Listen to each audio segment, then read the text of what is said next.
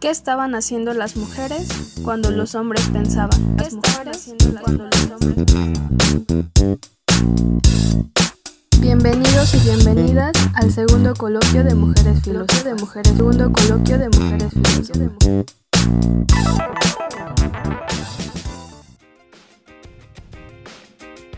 Mi nombre es Verónica Sánchez Melesio, soy pasante de la carrera de Filosofía y actualmente hago mi tesis sobre las implicaciones políticas y tecnológicas de la medicina. Este artículo se titula Los límites de la práctica médica.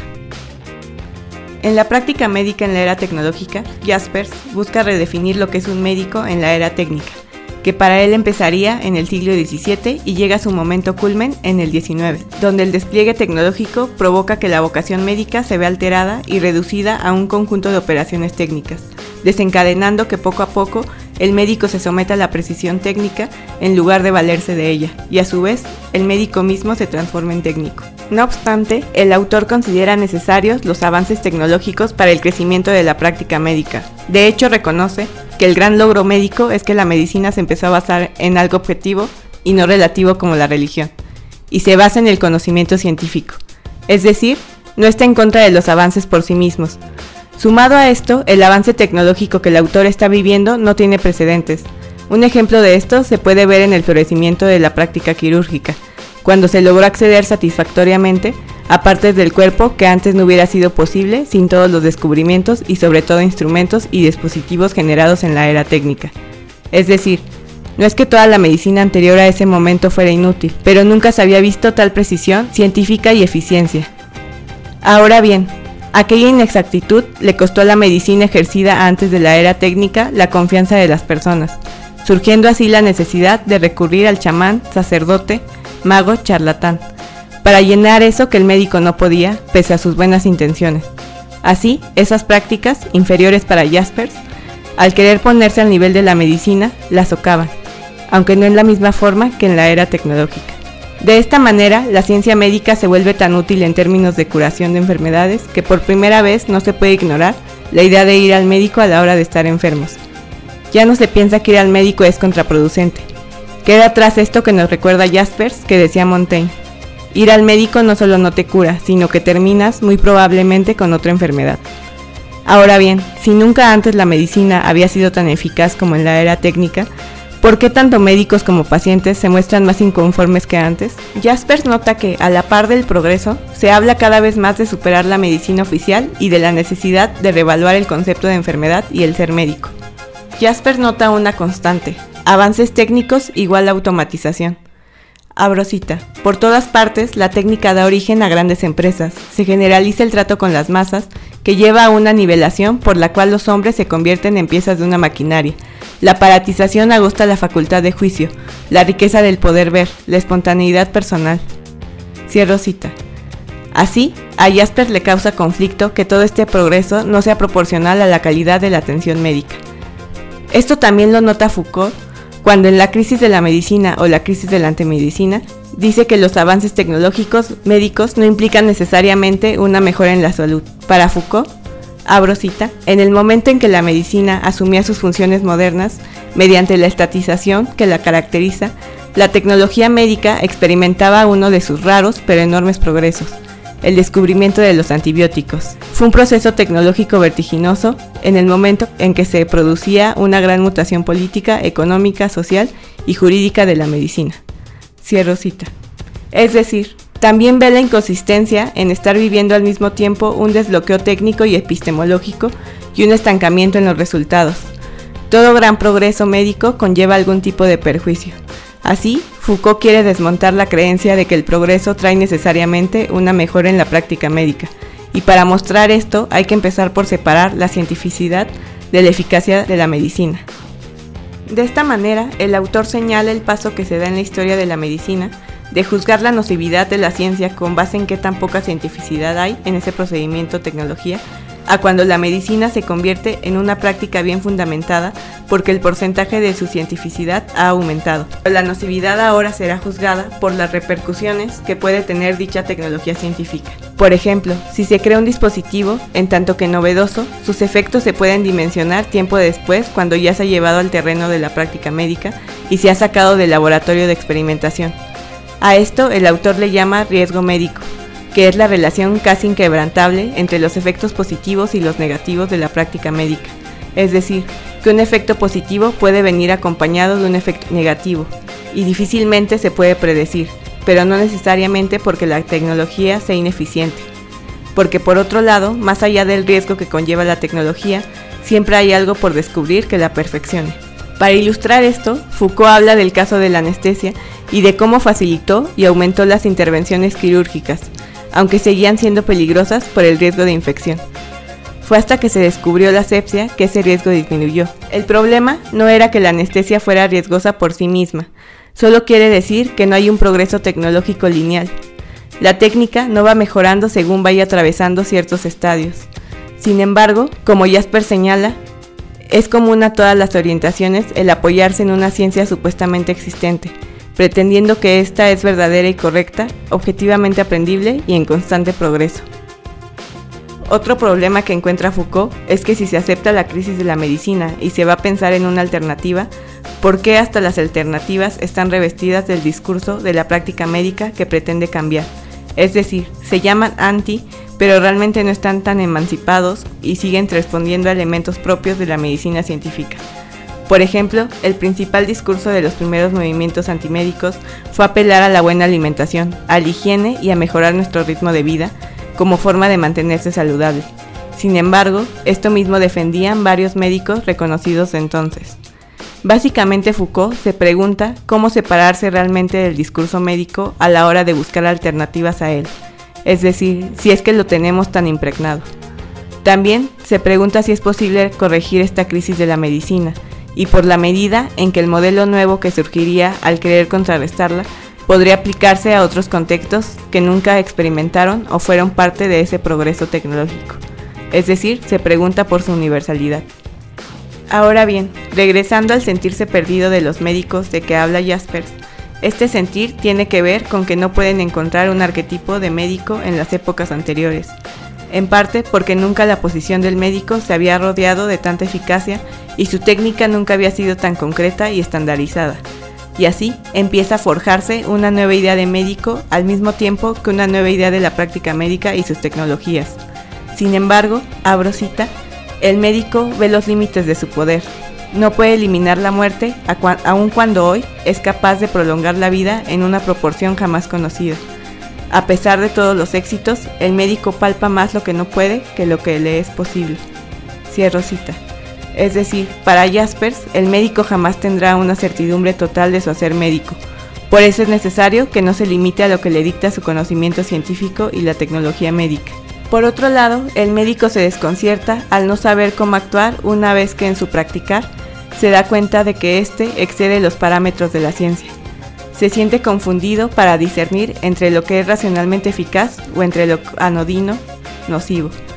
Este sentirse perdido es propio de la época, es decir, comparte con las demás personas el sentirse simplemente pieza de una maquinaria. Jasper sugiere que en lugar de la posible reubicación de la idea del doctor, habrá, que, habrá de buscarse en el consultorio y no en los laboratorios, principalmente por la diferencia en la prioridad de sus objetivos que los caracteriza.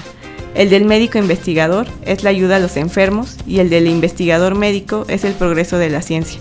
Ambos objetivos son válidos, sin embargo, insisten que el segundo se tiene que adaptar al primero a la hora de curar una enfermedad. Es decir, el médico debería remitirse a los fundamentos científicos no como lo hace el investigador, sino como la contraparte de este, el médico que es investigador. Hacer esto se ve reflejado en primer lugar en un comportamiento más ético del médico y en segundo lugar en un mejor dominio de sus técnicas. Lo cierto es que en la era tecnológica el investigador tiene prioridad sobre el médico. Esta diferencia básica entre la medicina premoderna y la moderna, que se puede resumir en que lo que se busca en la imagen del cuerpo del paciente es ya no solo la vista panorámica, sino esa vista microscópica, exhaustiva, también la hace Sontag. Abro cita.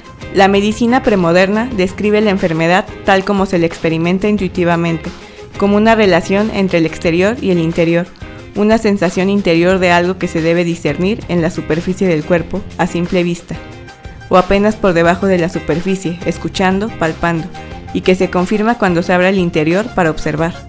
La medicina moderna, o sea, la medicina eficaz, se caracteriza por unas nociones mucho más complejas acerca de lo que se debe observar dentro del cuerpo. No ya los resultados de la enfermedad, sino su causa, y por una tipología de la enfermedad mucho más intrincada. Cierro cita. Surge así la metáfora militar, que es un tipo de visión médica que estaría del lado de la mirada del investigador de que habla Jaspers. Para Sontag, esta metáfora inicia en 1880, cuando los médicos logran identificar a las bacterias como agentes patógenos. Se vuelve normal en el vocabulario médico decir que las bacterias invadían el cuerpo o se infiltraban como si se tratara de tanques de guerra.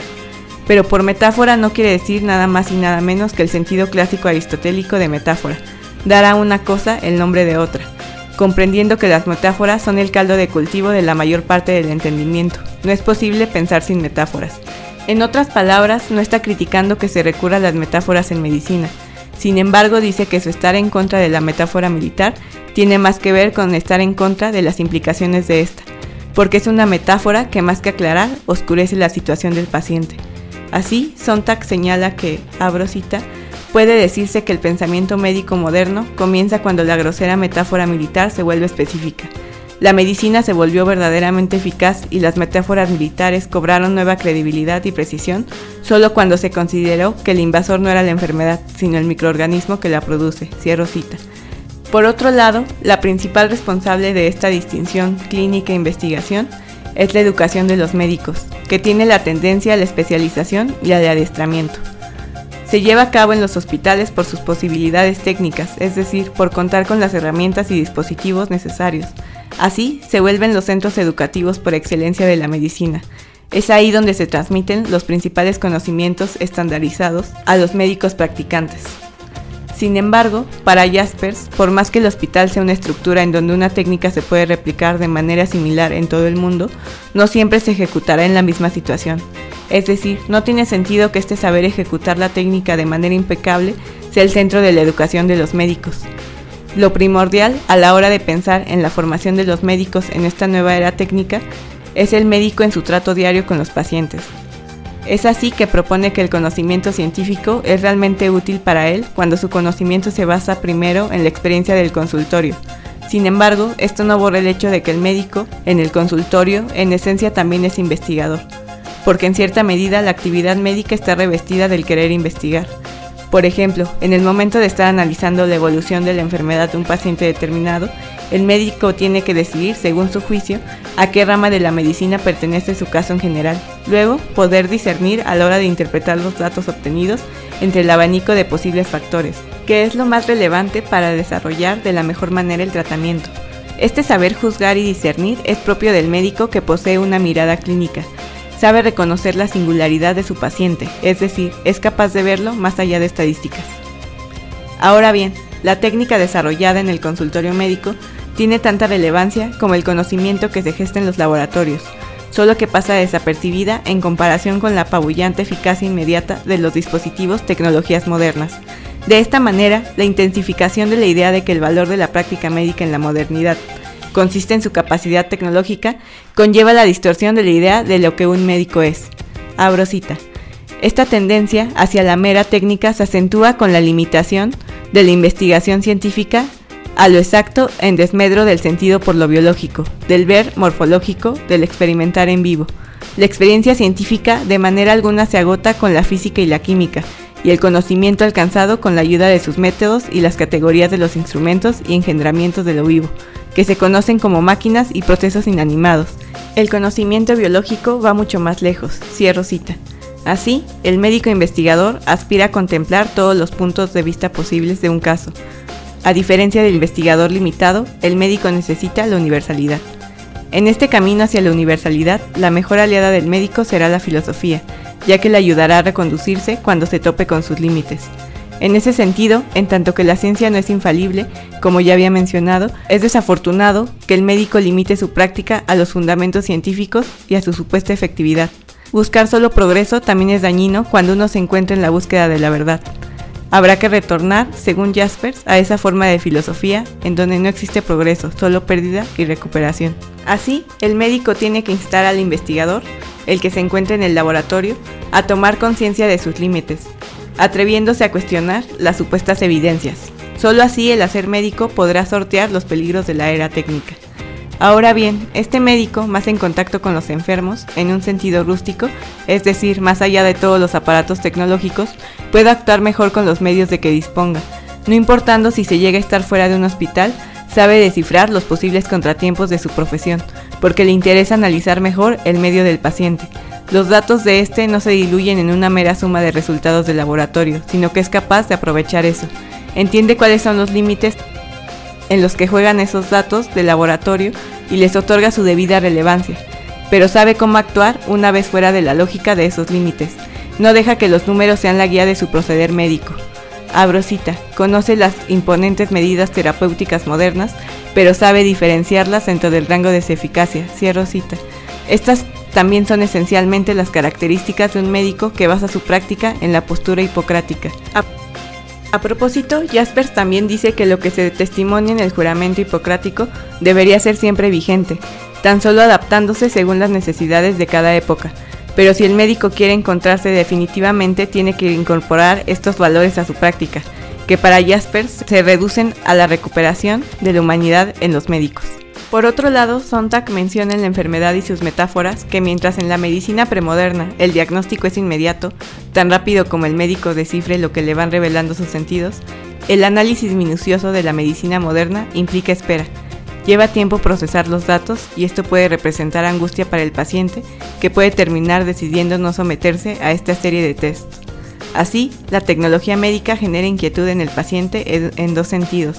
El primero, que menciona Jaspers, el tener que ser procesado en un mundo de instrumentos que no son ajenos, sin comprender el sentido de los procedimientos a los que someten. El segundo, el tiempo de espera que menciona Sontag. En otras palabras, la incertidumbre total del paciente mientras es diagnosticado. Así, una de las constantes en las siguientes tres pruebas ginecológicas no institucionalizadas es luchar contra este tiempo de espera y acercarse a los pacientes de una forma más humana como la que defiende Jaspers solo que al margen de la institución para evitar los límites de esta. 1. Extracción menstrual. La apropiación de la extracción menstrual ocurre en Estados Unidos en 1971, cuando Carol Downer, ama de casa junto a otras mujeres pertenecientes a un comité de aborto en Los Ángeles, observaron la técnica de succión en clínicas clandestinas de aborto y descubrieron que era un proceso simple, muy fácil de apropiar y mucho más seguro que el legrado. Fue en la sala de operaciones donde además Carol se dio cuenta de que, abro cita, si las mujeres tenían alguna información básica sobre sus cuerpos, podían cuidarse a ellas mismas sin tener que depender de abortos ilegales. Cierro cita. Así se hicieron de un espéculo de plástico, una cánula flexible y una jeringa larga que succionaba el contenido uterino, y crearon una clínica de self-help donde además se reunían para hablar de leyes sobre el aborto. 2. Prueba de embarazo. En la década de los 60, después de que se creó la prueba de embarazo inmunológica, fue más práctico saber si una mujer estaba embarazada, pero a pesar de esto, solo un médico podía realizar la prueba. Así que mientras para los médicos era más cómodo saber si una mujer estaba embarazada, no así para las mujeres, que tenían que lidiar con los intermediarios hospital, médico y laboratorio, lo que implicaba un problema para las mujeres que buscaban discreción es decir, mujeres que no querían estar embarazadas, mujeres mayores o mujeres que simplemente querían guardarse para sí mismas el deseo de estar por fin embarazadas. Por otro lado, un servicio médico sobrecargado y con pocos recursos no podía lidiar con todas las solicitudes de las mujeres. De esta manera surge la necesidad de apropiarse del kit de prueba de embarazo médico. Es en Gran Bretaña, en la década de los 70, donde este movimiento cobra más fuerza gracias a varias colectivas feministas. Estas colectivas no hacían pruebas de embarazo de forma impersonal o mecánica como los laboratorios, sino que asesoraban a mujeres y brindaban información sobre todo lo que debían saber acerca del embarazo, aborto y en general sobre salud sexual. 3. Prueba de vinagre. Esta prueba para detectar BPH, mejor conocida en la comunidad médica como inspección visual con ácido acético, es creada a finales de la década de los 90. La prueba del vinagre, además de barata, es sencilla de ejecutar Consiste en mojar un pedazo de algodón en vinagre blanco para luego pasarlo por el cuello uterino, haciendo que las células anormales cambien de coloración. Si el resultado se torna blanco, significa que es probable que haya células cancerosas. Si se vuelve rojizo, significa que el tejido está sano. Ahora bien, a pesar de que la prueba del Papa Nicolau es una de las más efectivas para detectar el cáncer cervical, muchas mujeres no pueden acceder a ella, siendo más conveniente la prueba de vinagre. Por otro lado, retomando a Jaspers, el progreso tecnológico proviene de la investigación que, desde las ciencias formales hasta la biología, se ha hecho en las ciencias naturales. Es así que los pasos más significativos y más fértiles se han logrado fuera del consultorio del médico. Sin embargo, este siguió siendo el único lugar donde se elaboró el modo de pensamiento científico del médico, su arte de observación, su traducción creativa del conocimiento físico-químico y biológico en un diagnóstico. De esta manera, el saber lidiar con la era técnica y como lo podemos ver con estas pruebas ginecológicas, no es aprender impecablemente cómo funcionan las máquinas e instrumentos, sino el ser consciente de que tan solo son una parte de la práctica médica. En ese sentido, insisto, según Jaspers, el médico debe reconocer sus límites y no restringirse a ellos. Abro cita, el médico que en base al progreso técnico-científico puede conseguir logros tan inauditos, no llega a ser médico integral, sino cuando acoge esta práctica en su filosofar. Cierro cita.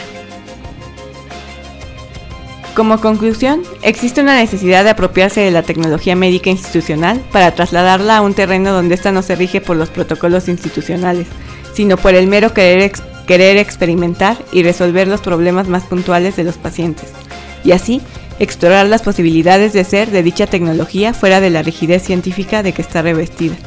Rigidez que el mismo Jaspers hace notar cuando dice que los médicos corren el riesgo de ser meros autómatas, que el médico se ve reducido a solo obedecer y cumplir una función en el afán de buscar la precisión científica, ciñéndose ciegamente a sus parámetros.